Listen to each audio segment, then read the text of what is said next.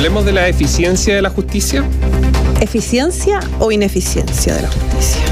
Lo digo con un tono sardónico. Sardónico, sarcástico, irónico.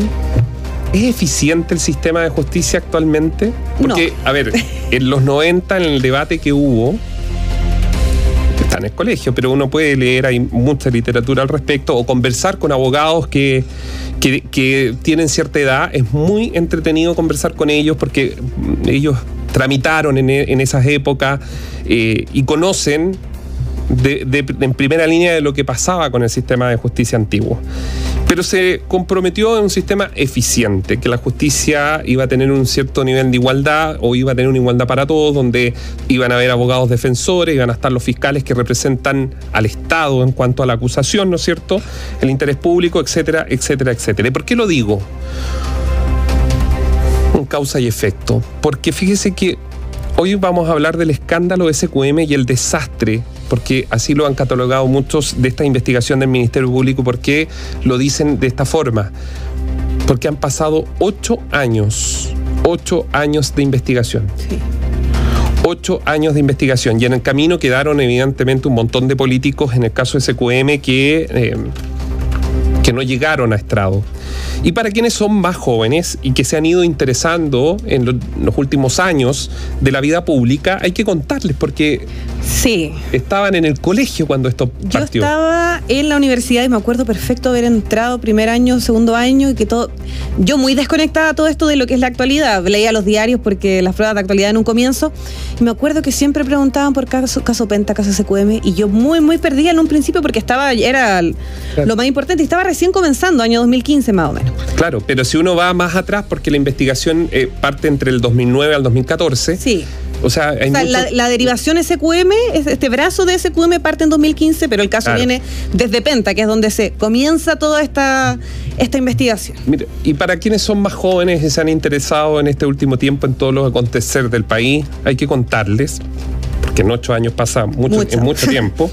El caso de SQM, tengo acá un punteo, fue un escándalo político y un caso judicial de carácter penal que como decíamos partió el año 2015. ¿Quién gobernaba el 2015? La entonces presidenta Michelle Bachelet.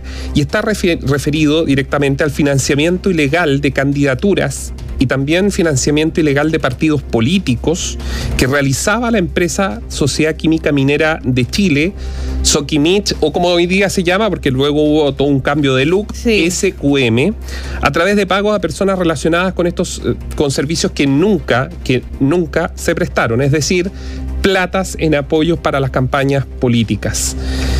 ¿De quién era la empresa o quién, eh, tenía el control o tiene el control de la empresa? El ex yerno del dictador Augusto Pinochet, Julio Ponce Lerú. Y aquí está lo, los datos interesantes. SQM, Soquemich, de Julio Ponce Lerú, ex yerno de Pinochet, apoyó la Fundación Salvador Allende. SQM fue militante militante de un partido, el PPD. bajo, ¿Bajo qué presidencia? ¿Quién presidía el PPD? La actual ministra del Interior, Carolina Toa. Entonces Gabriel Boric cuestionaba a Carolina Toa hoy día su mano derecha. Bueno, eso, eso es parte de, los, del devenir de la política.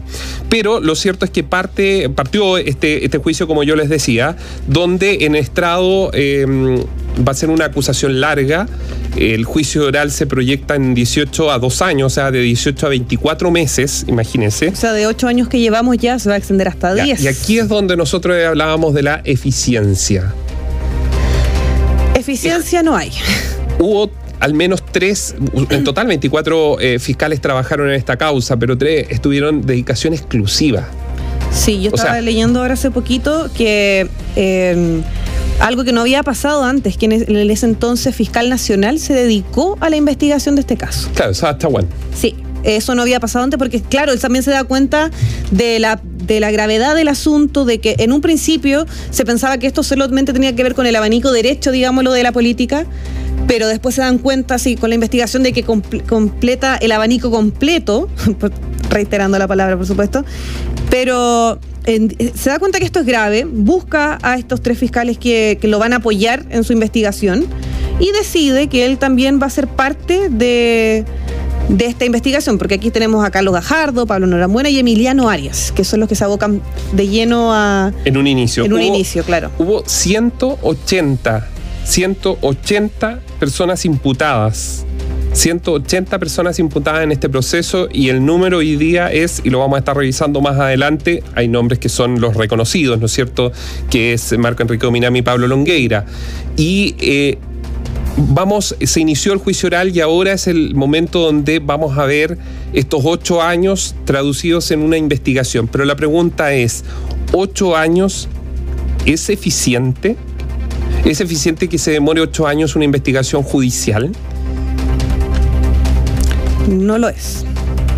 O sea... O era tan complejo y eran tantos los tentáculos de, de SQM en la estructura del Estado en su conjunto y particularmente la clase política que les costó tanto a los fiscales poder llegar a la conclusión final?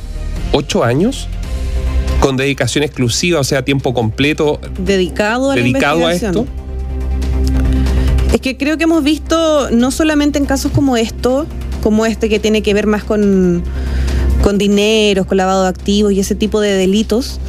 hemos visto otro tipo de casos, nos llegan denuncias constantemente de, no sé, denuncias de abuso que han hecho hace varios años y aún no tienen, no tienen novedades, investigaciones que se mantienen por años estancadas.